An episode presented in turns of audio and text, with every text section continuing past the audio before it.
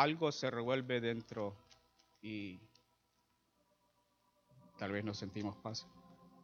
Tal vez nos sentimos alegría y gozo. Ah, qué, qué rico que nos quedamos aquí. Bueno, muy bien. Pues eso eh, tenía una introducción y esa era la otra introducción y esta es la introducción que me pasó esta mañana. Así que Dios dice, bueno, di eso porque me hace falta todavía la paz. Necesitamos la paz de Dios en nuestras vidas. Y esta semana ha sido para nosotros lunes, martes, miércoles de certificación para el laboratorio textil y ha sido corre, corre, llegaron los auditores de, de México y gracias a Dios logramos pasar, pero necesitamos algo que nos una y es la paz, que haya paz en medio de todos y que todos estemos juntos, unidos, buscando ese propósito. Y hoy quiero hablar de dos ciudades y dos constructores que encontramos en las escrituras a través de dos personas, dos linajes, el linaje de Cam y el linaje de Sem. Ellos los dos construyeron ciudades, pero solo hay una ciudad que permanece y es aquella que es la ciudad de la paz. ¿Y saben cuál es la primera ciudad? Ya les dije la segunda. ¿Cuál es la primera?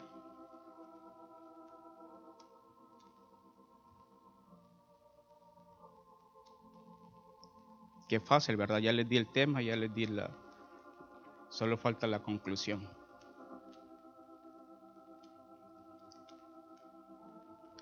La primera ciudad la hizo un hombre muy fuerte, muy poderoso. Muy fuerte y poderoso, del linaje de Cam. Era a través de logros humanos. Su final fue que hubo una división por la multitud de lenguas que habían. Pero él era un vigoroso cazador, ya les dije el nombre. Pero ellos tenían una unidad, ellos buscaban un solo propósito y la unidad es la propiedad de todo ser en, virtud de la cual no puede dividirse, no puede dividirse sin que su esencia se destruya o altere. Ellos estaban unidos con un solo propósito.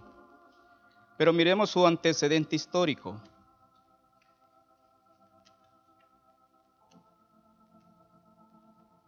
¿Se recuerdan cuando Noé dice que el Canaán recibió una maldición?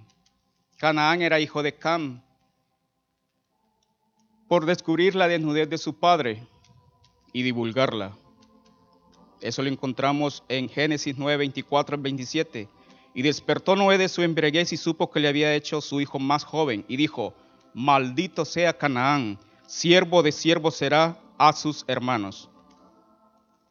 Dijo más, bendito por Jehová mi Dios sea Zen y sea Canaán su siervo.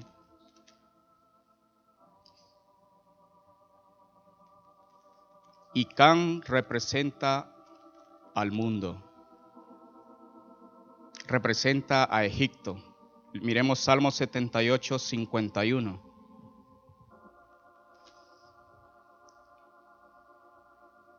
Hizo morir a todo primogénito en Egipto, las primicias de su fuerza en las tiendas de Cam.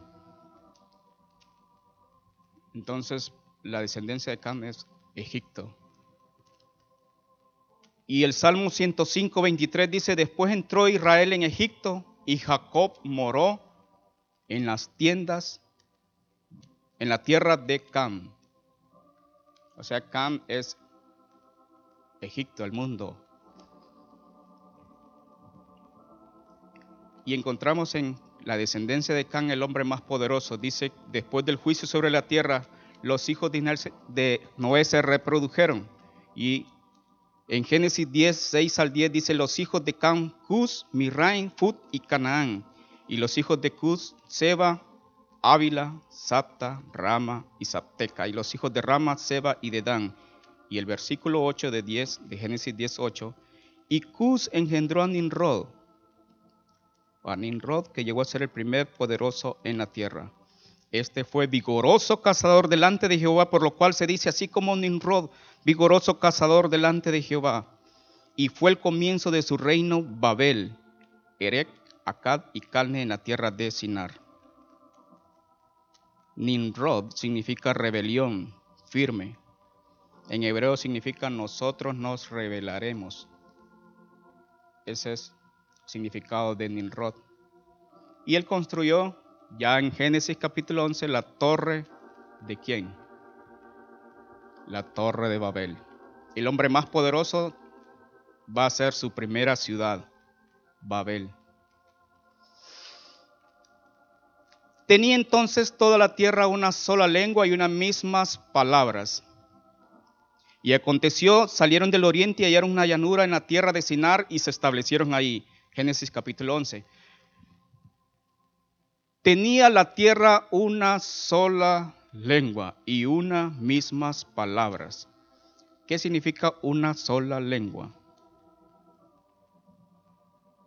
Todos hablaban español, todos hablaban inglés, todos hablaban garífuna, todos hablaban alemán. No, un solo idioma. En el laboratorio donde estamos nosotros, eh, cuando nos auditaron, habíamos fallado, bueno, nos faltaba la actualización de una norma, la de 3776 de ACTM, y me dice el auditor, ¿tienen la norma actualizada?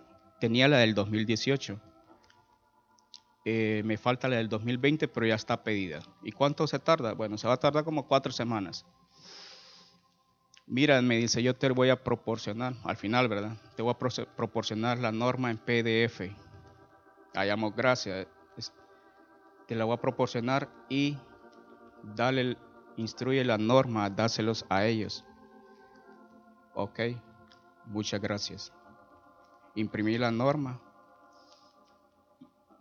venía en inglés, ¿verdad? Pero se las di a cada uno. Entonces alguien miró por ahí y dice, ve, se les entregó las normas, pero ¿y por qué tiran la norma? Y va y, y revisa la norma y dice, ah, ya sé por qué no la, no, la, no la agarran ellos, porque está en inglés. Un solo idioma, o sea, les digo, tranquilos, yo se las voy a traducir para que podamos entenderla. Para que la leamos y que pueda ser modificada, porque ellos estaban asustados. ¿Y aquí qué vamos a ver? ¿Qué, dice? Bueno, es lo mismo de lo que han hecho siempre, lo único que cambió es el tamaño de la muestra. Pero en ese tiempo todos tenían un mismo idioma, todos sabían cómo hacer las cosas y le decían, haz esto, y ellos entendían qué significaba. Dice Job 12:11 que ciertamente el oído distingue las palabras. Cuando le habla, ¿qué me estás diciendo? El oído está distinguiendo si su lenguaje es, tiene el mismo lenguaje. Job 12:11. El oído distingue sus palabras. Una misma palabra en ese de Génesis 11 todos tenían una misma palabra. ¿Qué significa tener una misma palabra? Venga. Entonces él va a decir, ah, me está diciendo que me vaya. Y se fue. Todos tenían una misma palabra. Vamos a hacer esto. ¿Qué está diciendo? Que no hagamos eso. Ah. Él dijo que sí pero yo estoy diciendo que no. Todos tenían una misma palabra, sí, sí o no es no. Ellos tenían la misma palabra.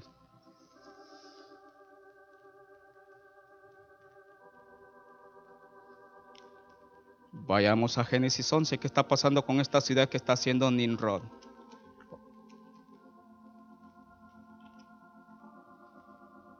Dijeron unos a otros, como todos hablaban el mismo idioma, dice, y se dijeron unos a otros, vamos, hagamos ladrillos y cosámoslos con fuego. Y les sirvió el ladrillo en lugar de piedra y el asfalto en lugar de mezcla. Esta gente empezaba a trabajar como hormiguitas. Su primera meta fue hacer ladrillos. Para que nosotros podamos edificar una construcción de estas necesitamos ¿qué? Bloques, arena, Bueno, primero los bloques, si no hay bloques, pero ellos empezaron a hacer ladrillos. ¿Cuánto tiempo tardaban en hacer ladrillos? Los edificios humanos están edificados por ladrillos. Los edificios de Dios están edificados por piedras, piedras vivas.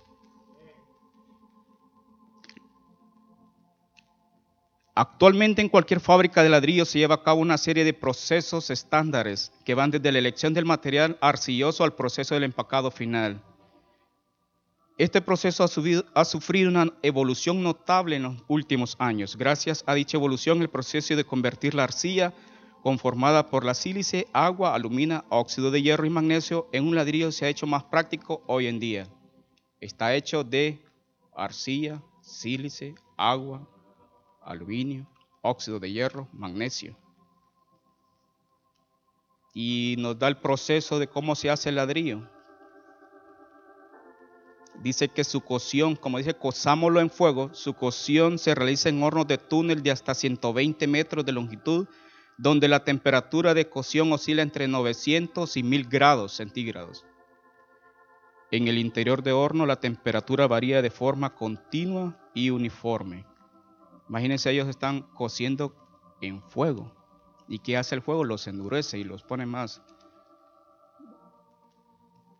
Durante este proceso se produce la sinterización, lo que determina la resistencia del ladrillo. Nimrod estaba pensando, bueno, necesitamos ladrillos cocidos por fuego.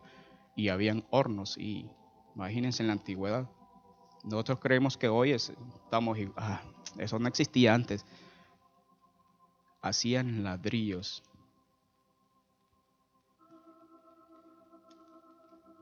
La ciudad hecha por el hombre es edificada con esfuerzo humano.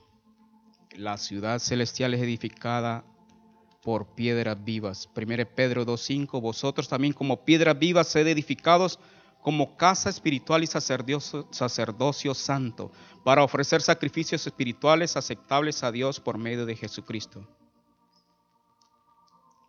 Y también las piedras son pasadas por fuego, o sea, en lo espiritual. Nosotros hemos pasado por el fuego. Jeremías 23, 29. No es mi palabra como fuego, dice Jehová, y como martillo que quebranta la piedra. Si somos piedra, ahí está el martillo moldeando. Porque las piedras, los edificios van una piedra, encima va otra piedra, encima va otra piedra. Ay, es que esta piedra de mi hermano que está arriba no la aguanto. Imagínense las piedras diciendo, ay, qué pesa este que está arriba. Pero si somos un edificio, tenemos que soportarnos los unos a los otros como piedras vivas. Ah, Señor, qué difícil es parte de esta ciudad. Hiciste cabalgar hombres sobre mi cabeza. Pasamos por el fuego y por el agua y nos sacaste a abundancia. Salmo 66, 12. Cuando pases por el agua, yo estaré contigo, y si por los ríos, no te anegarán. Cuando pases por el fuego, no te quemarás, ni la llama arderá en ti. Isaías 43, 2. Somos pasados por el fuego, por el agua. El material lo meten al horno y de ahí lo meten al, agua para darle fuerza. Y Dios es el fuego, dice, porque Jehová tu Dios es fuego consumidor, Dios celoso. Deuteronomios 4:24. Los pecadores se asombraron en Sión, espanto sobrecogió a los hipócritas. ¿Quién de nosotros morará con el fuego consumidor? ¿Quién de nosotros habitará con las llamas eternas? Como piedras tenemos que pasar por ese proceso. Nimrod lo sabía, dice, bueno, sí, vamos a meterlos al fuego a estos también, pero eran ladrillos. Ladrillos. ¿Cómo estamos siendo edificados? ¿Cómo edificamos nosotros con ladrillos o con piedras?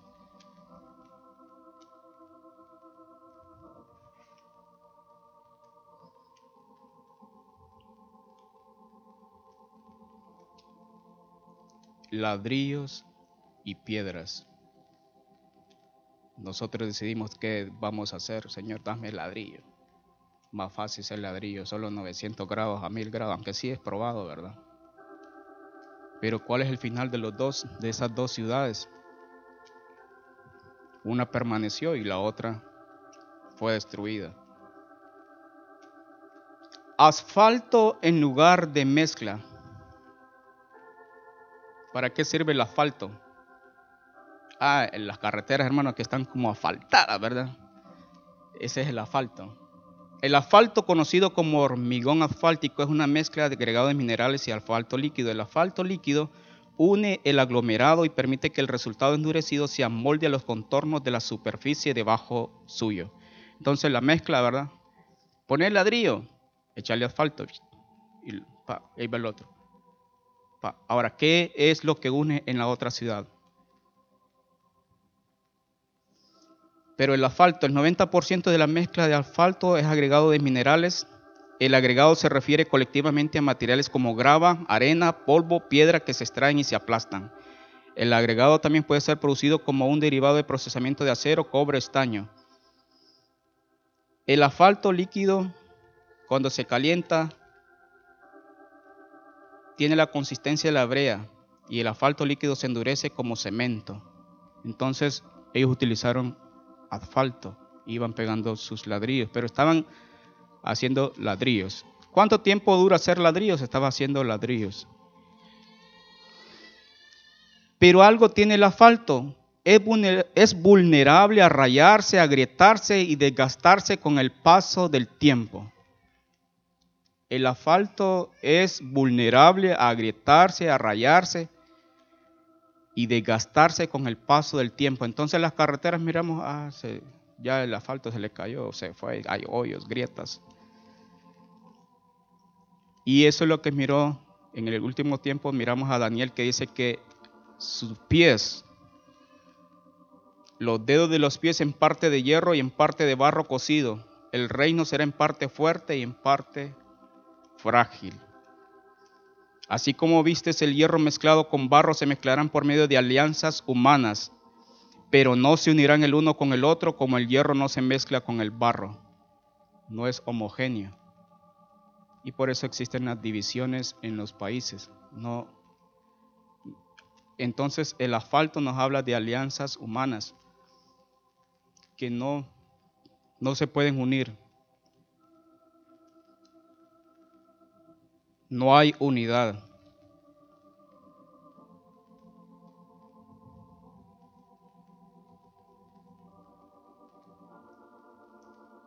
Ellos dijeron, edifiquémonos una ciudad y una torre. Las ciudades en las escrituras nos hablan de iglesias. Y una torre cuya cúspide llega hasta el cielo. ¿Para qué sirve una torre? En la antigüedad las torres eran estaban los, vigías o mirando y, ah, allá viene aquel. Bueno, en el tiempo de David, ¿se acuerdan? Estaba en la torre y dijo, allá viene, hay más, viene corriendo. O allá viene el enemigo, está a tantas distancias. Las torres sirven para ver el lugar del enemigo, ¿verdad? Para avisar en caso de que haya enemigos. Pero ellos dijeron, hagámonos una torre cuya cúspide llega hasta el cielo. ¿Dónde estaban sus enemigos para ellos? En el cielo. Ellos están diciendo, nuestros enemigos no estamos aquí en la tierra, nosotros vamos a ver nuestros enemigos aquí en el cielo. Ellos miraban a Dios como su enemigo. Ninrod es alguien que se levanta contra Dios. Hagámonos un nombre. Todas las sociedades hoy en día dicen necesitamos un nombre y un nombre poderoso. Ser reconocidos, de renombre. Que todos quieran visitar uno de los eslogans en, algunas empresas. Lideramos, cuidamos y hacemos la diferencia. O, o en la misión. Queremos ser líder en el ramo de. Y dice la misión y dice, pero todos quieren un renombre. Entonces ellos dicen, hagámonos un nombre. Ninrod pero en la otra ciudad, estoy viendo partes de las otras ciudades de la otra ciudad, Él también tiene un nombre. Y se le dio un nombre que es sobre todo nombre. Para que en el nombre de Dios, de Cristo, se doble toda rodilla. En Filipenses 2.1, ¿cómo dice que él recibió ese nombre? Humillado, humillándose. Y Nimrod vino y se fue subiendo encima de otros. Es muy diferente.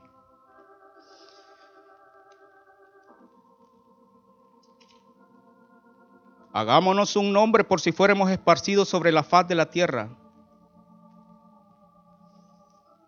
Filipenses 2, 8 dice, y estando en la condición de hombre, se humilló a sí mismo, haciéndose obediente hasta la muerte y muerte de cruz, por lo cual Dios también le exaltó hasta lo sumo y le dio un nombre que es sobre todo nombre, para que en el nombre de Jesús se doble toda rodilla de los que están en los cielos y en la tierra y debajo de la tierra, y toda lengua confiese que Jesucristo es el Señor para gloria de Dios Padre. Él sí tenía el nombre pero otro estaba por el otro lado, también quería un nombre.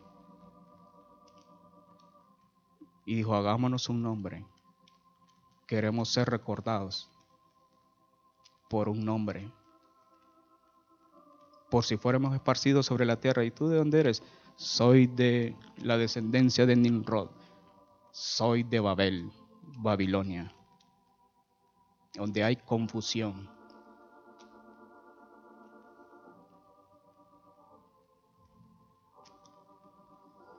entonces aquí aparece la primera venida del Espíritu Santo sobre muchas personas. Dijo Dios, Dios Padre, Dios Hijo y Dios Espíritu.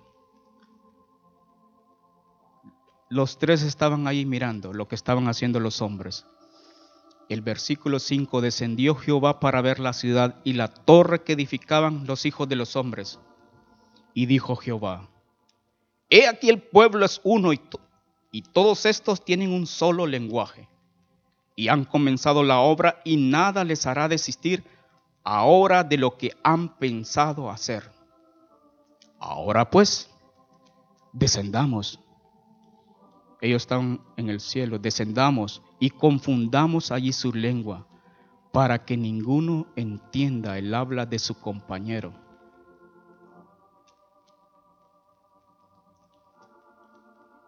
y descendió el Espíritu Santo y empezaron a hablar otras lenguas. Y unos a otros se miraban, bueno, ¿y qué estás hablando vos? No te entiendo, para que no se entiendan.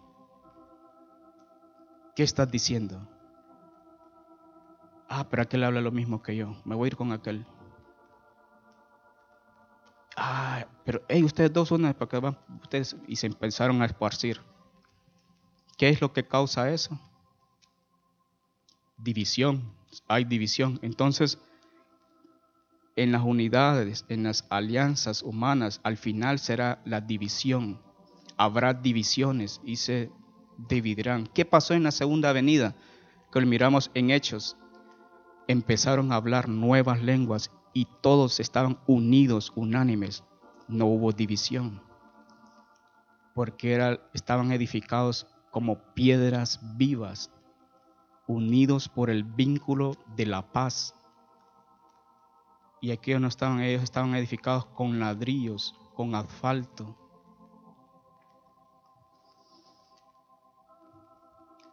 Así esparció Jehová desde allí sobre la faz de toda la tierra y dejaron de edificar la ciudad. Ah, ¿dónde está la torre de Babel? ¿Han visto los edificios a media construcción? ¿Y qué le pasó a esta construcción? Ah, que aquí en este lugar mataron a aquel señor. ¿Se acuerdan? Ahí en la cuarta avenida. Y la construcción se paró. Mm. Entonces vamos a vender, venden y otro edifica. Hay construcciones que son detenidas. Entonces, esta hubo división. No se logró el final. Ese es el final de las alianzas humanas. Por eso es lo que está pasando hoy en día. Cuando digan paz y seguridad, vendrá sobre ellos destrucción repentina. Y ellos dicen, ah, ya lo logramos, ya todos estamos unidos. Pero de pronto viene la destrucción y la división. Por esto fue llamado el nombre de ella Babel, porque ahí confundió Jehová el lenguaje de toda la tierra y desde ahí los esparció sobre la faz de la tierra. Veamos el otro linaje, el linaje de Sem. Ya miramos a Cam. Génesis 9:26. Bendito por Jehová mi Dios sea Sem y sea Canaán su siervo. Benditos por Jehová mi Dios sea Sem y sea Canaán su siervo. Y en Lucas 3:23 nos da la genealogía de Jesús. ¿Y quién era Jesús? Genealogía de Jesús, por lo cual Dios le dio un nombre que es sobre todo nombre. Es el segundo constructor que estamos viendo. Lucas 3:23, Jesús mismo al comenzar su ministerio era como de 30 años, hijo según se creía de José, hijo de Li, hijo de Matat, hijo de Leví, hijo de Melki, hijo de Hanna, hijo de José, hijo de Matatías, hijo de Amón, hijo de Naún, hijo de Esli, hijo de Nagai, hijo de Mat, hijo de Matatías, hijo de Simei, hijo de José, hijo de Judá, hijo de Joana, hijo de Reza, hijo de Zorobabel, hijo de Salatiel, hijo de Neri, hijo de Melki, hijo de Adi, hijo de Cosan, de Cosán, hijo de Elmodán, hijo de Er,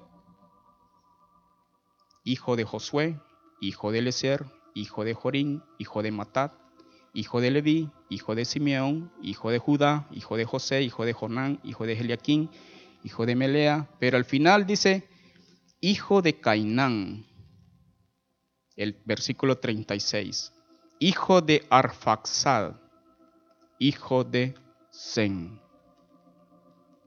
El otro era hijo de Cam, este es de Cainán hijo de Noé, hijo de Lamec, hijo de Matusalén, hijo de Noc, hijo de Jared, hijo de Maalael, hijo de Cainán, hijo de Nos, hijo de Set, hijo de Adán, hijo de Dios.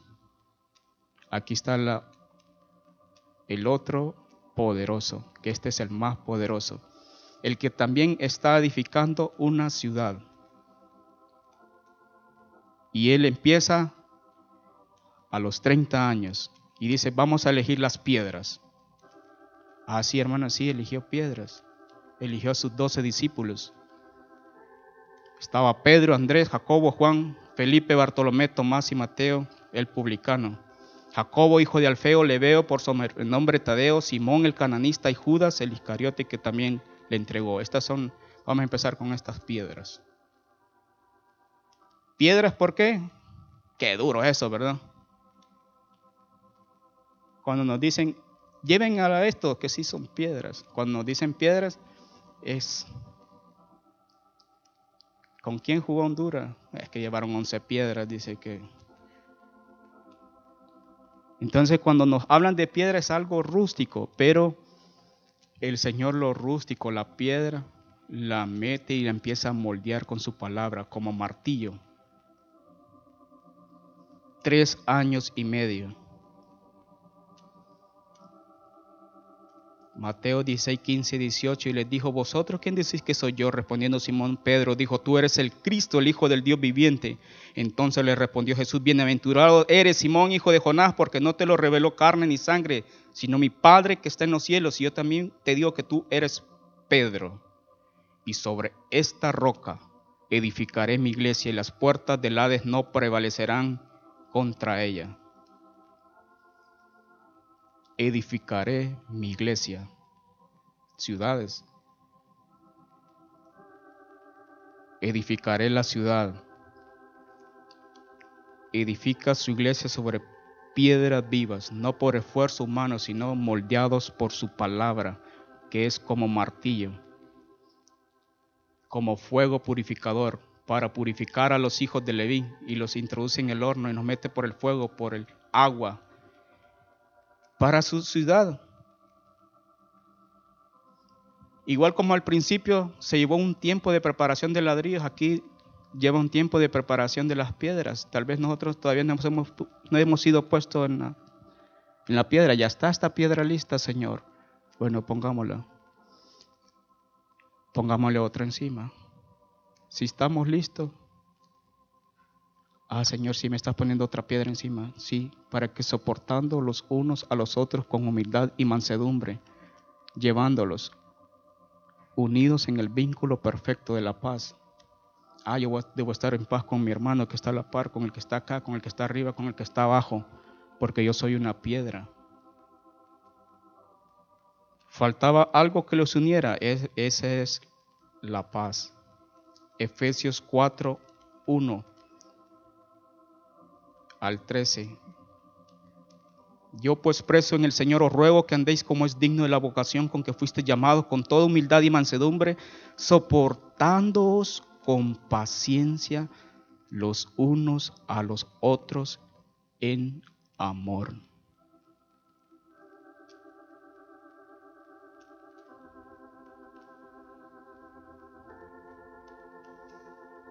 Aún nuestros hogares como matrimonios, como hermanos, debemos soportando los unos a los otros con humildad y mansedumbre.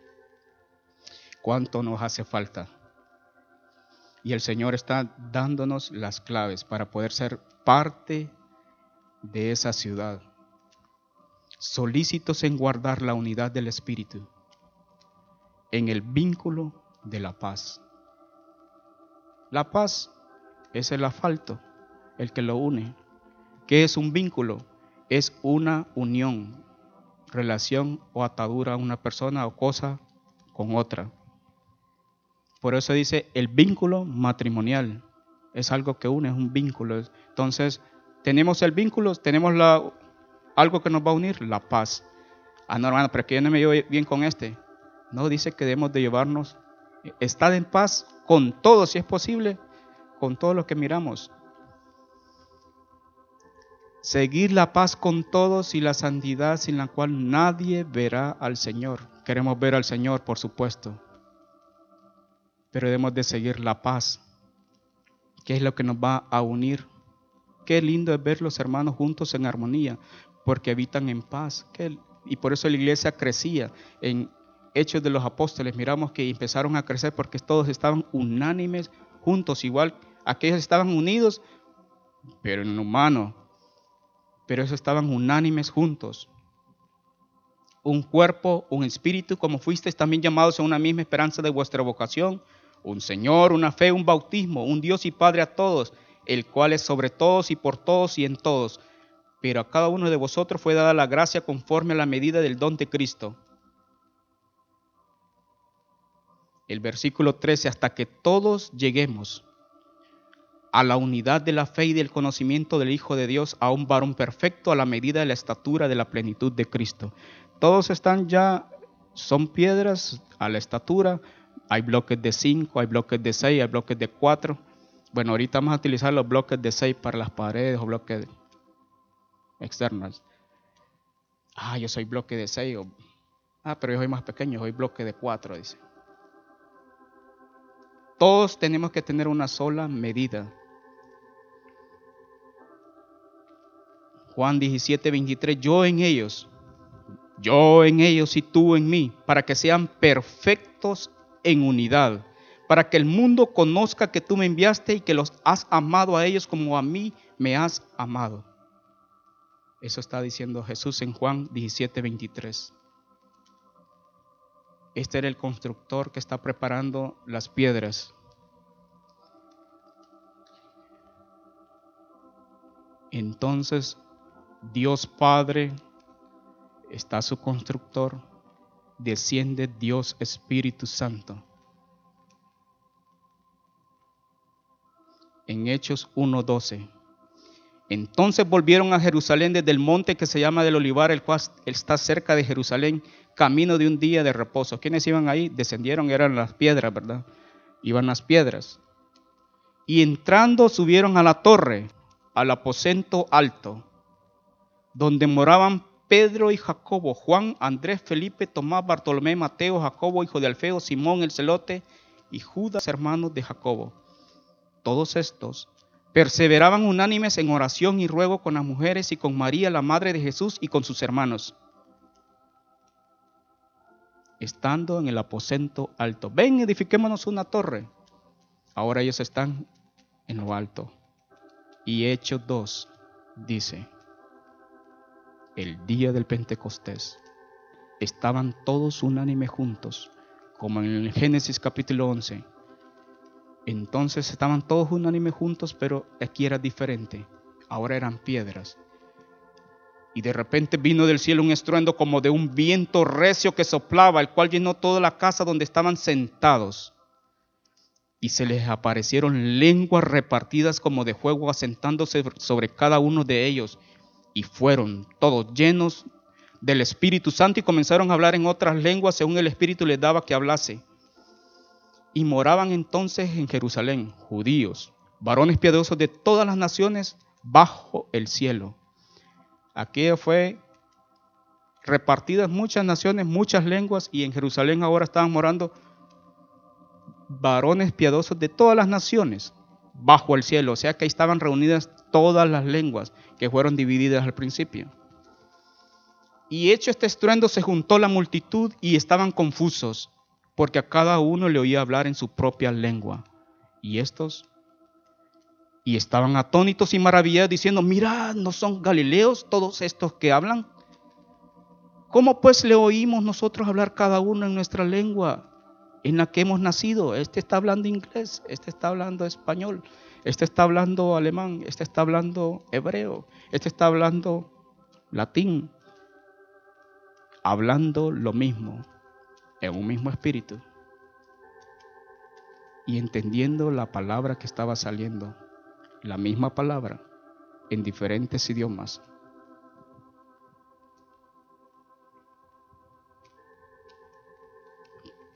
Partos, medos, elamitas y los que habitamos en Mesopotamia, en Judea, en Capadocia, en el Ponto y en Asia, en Frigia, en Panfilia, en Egipto, en las regiones de África, más allá de Sirene y romanos aquí residentes, tanto judíos como prosélitos, cretenses y árabes, les oímos hablar en nuestras lenguas las maravillas de Dios ellos están contando las maravillas de Dios y todos entendiendo. Allá no entendían y aquí todos estaban entendiendo lo que las maravillas de Dios. Y estaban todos atónitos y perplejos diciéndose unos a otros, ¿qué quiere decir esto? El Espíritu Santo estaba había tomado control de sus vidas, de estas piedras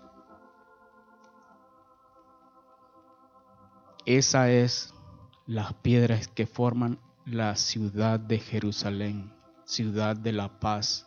Salmo 122.3. Jerusalén que se ha edificado como una ciudad que está bien unida entre sí. Ese es Jerusalén, la ciudad de la paz. En aquel día cantarán este cántico en tierra de Judá. Fuerte ciudad tenemos, salvación puso Dios por muros y antemuros. Y en Apocalipsis 21 encontramos esta ciudad, la nueva Jerusalén.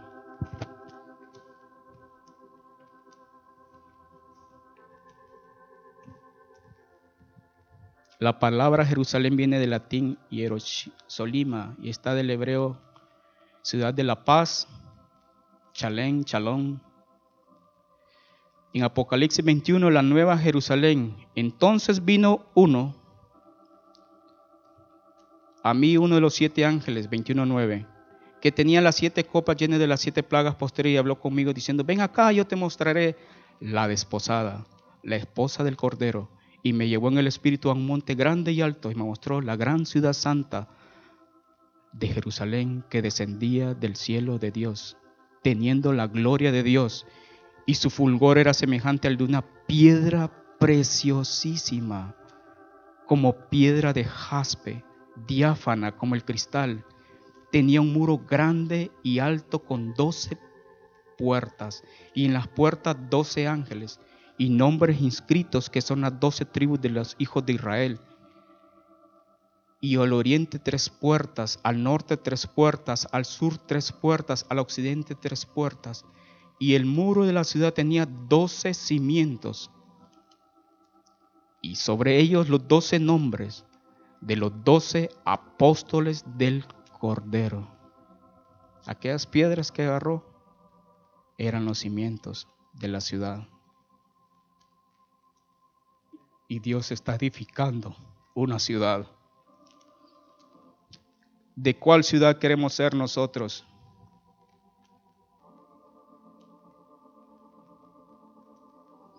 La ciudad no tiene necesidad de sol ni de luna que brille en ella, porque la gloria de Dios la ilumina y el Cordero es su lumbrera. Y las naciones que hubieron sido salvas andarán a la luz de ella, y los reyes de la tierra traerán su gloria y honor a ella. Sus puertas nunca serán cerradas, pues ahí no habrá noche. El 26, y llevarán la gloria y la honra de las naciones a ella. No entrará en ella ninguna cosa inmunda o que hace abominación y mentira, sino solamente los que están inscritos en el libro de la vida del Cordero. Estas son las piedras que van siendo edificadas unas a otras, unidos por el vínculo, unidos en un espíritu, por la paz. Por eso Abraham dijo, por la fe Abraham, él anduvo errante por la tierra Siendo llamado, obedeció para salir al lugar que había de recibir como herencia y salió sin saber a dónde iba. Por la fe habitó como extranjero en la tierra prometida, como en tierra ajena, morando en tierra con Isaac y Jacob, coherederos de la misma promesa. Porque, ¿qué esperaba él? Esperaba esa ciudad que tiene fundamentos, cuyo arquitecto y constructor es Dios ¿Quién es nuestro constructor? ¿Ninrod o es Cristo? Señor, tú eres el que me edifica. Yo quiero ser parte de esa ciudad.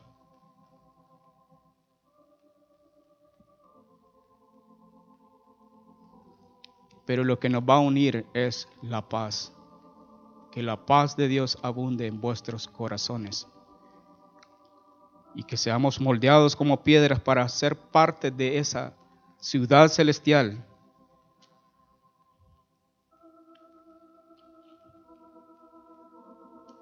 Me probaste como a oro, como a plata.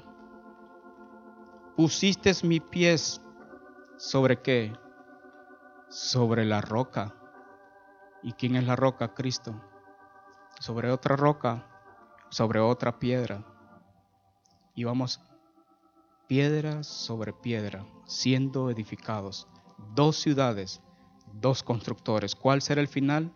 Una fue destruida y hubo división. La otra fue levantada y está en el final del tiempo, permaneciendo para siempre la ciudad, la nueva Jerusalén, del cual tú y yo somos parte, por la sangre del Cordero que nos ha llamado y dice, estamos inscritos en el libro de la vida.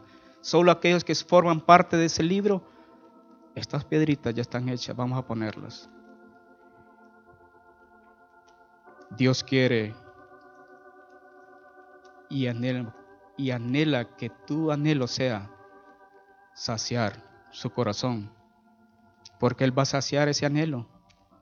Señor, yo sí quiero formar parte de esa ciudad. Puestos en pie. Cantemos otra vez ese coro. Tú saciarás el anhelo del corazón.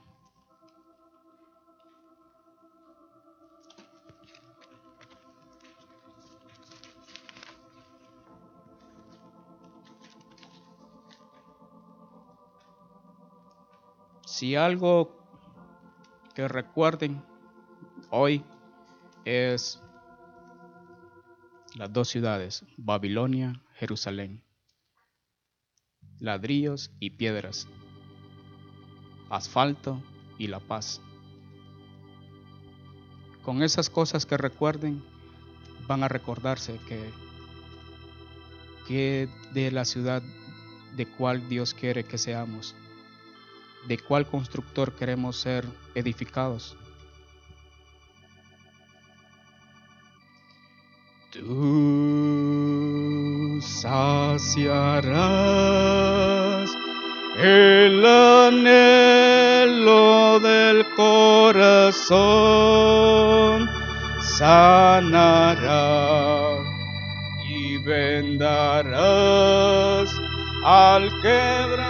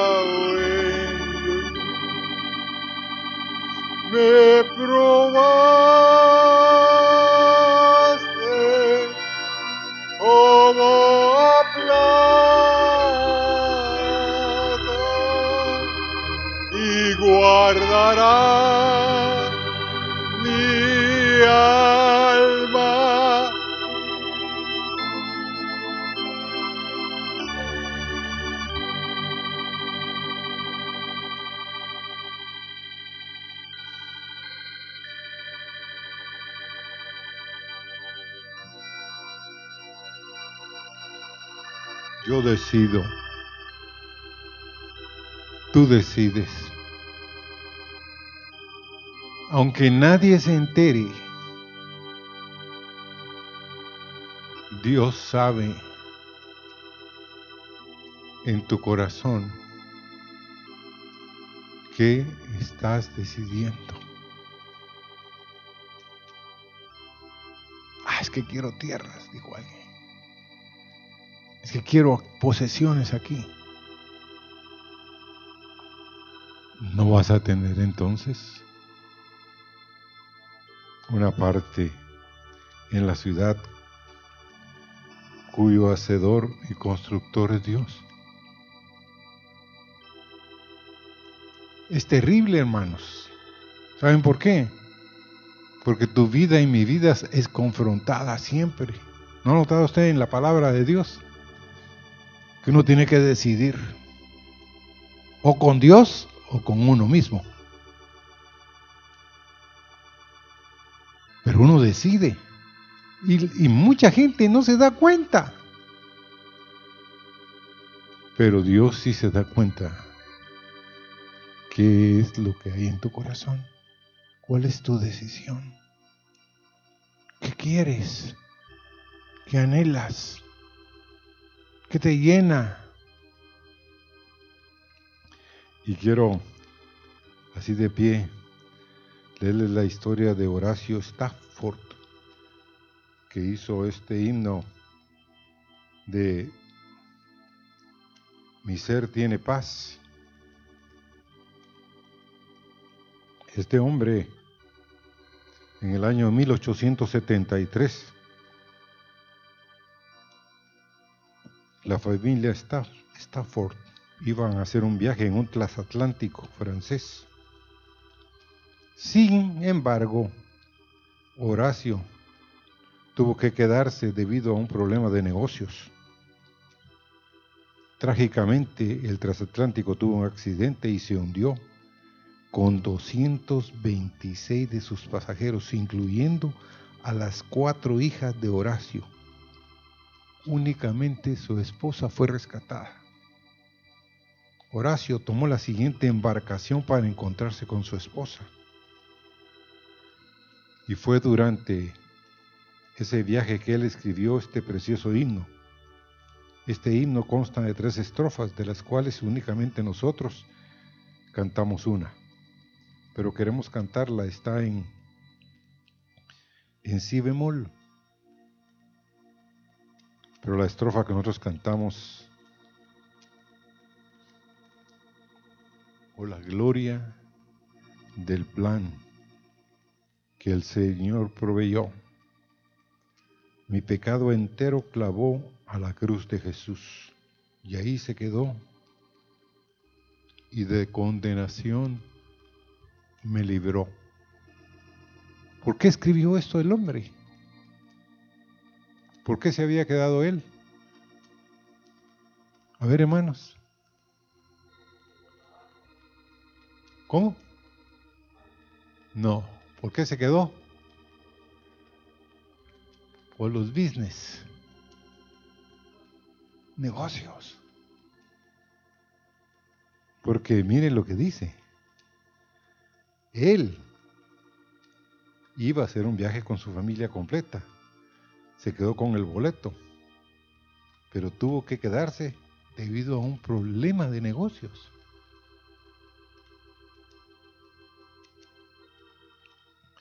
Pero no quiero ponerles en condenación, sino darles esperanza. No importa cómo hoy estés. Lo importante es cuál es el anhelo de tu corazón de terminar. ¿Con quién vas a terminar? Entonces cantemos, oh la gloria del plan que el Señor proveyó Oh, la gloria del plan que el Señor proveyó.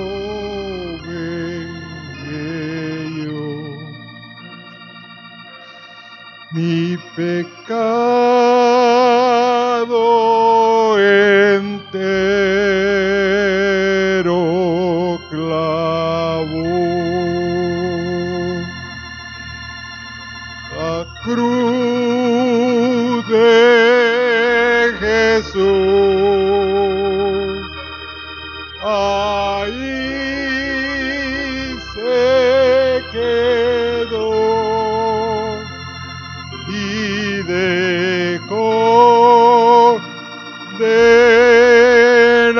condenación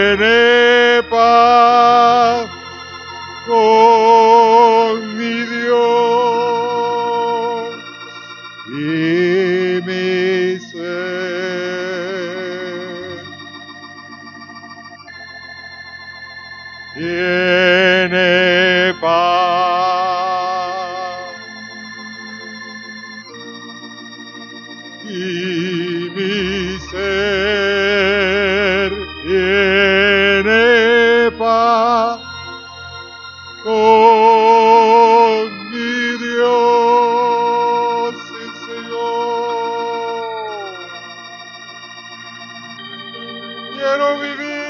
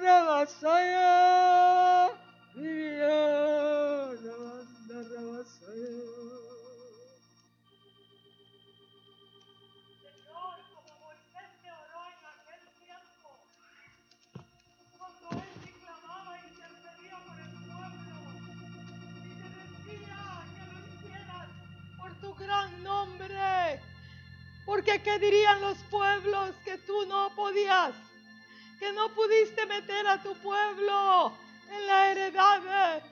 Oh, así como él te clamaba, nosotros, Señor, te suplicamos, hazlo por tu nombre, por tu glorioso nombre, por amor a tu nombre. Oh,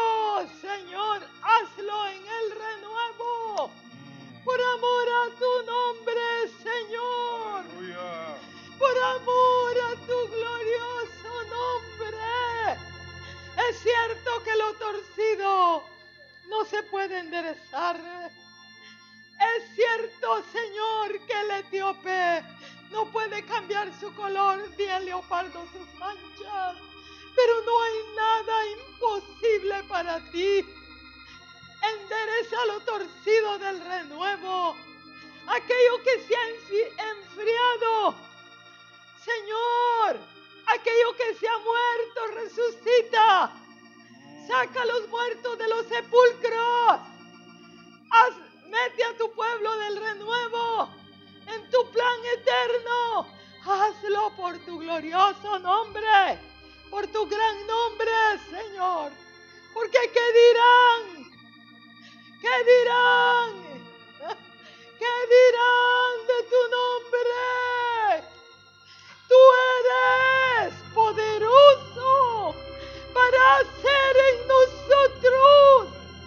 lo que es imposible para nosotros.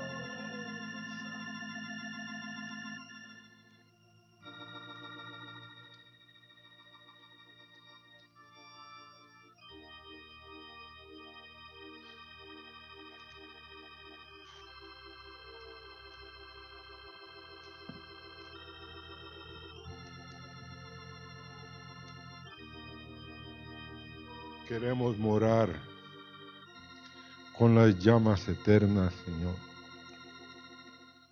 Queremos traer, Señor, nuestras piedras y que tú hagas de nuestras piedras cosas vivas que serán puestas, Señor, en el templo, en la casa de edificio cuyo hacedor y arquitecto es Dios.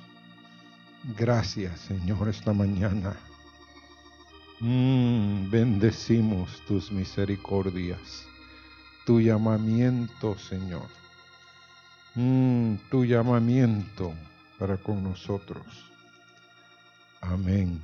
Pueden sentarse, hermanos. Tengo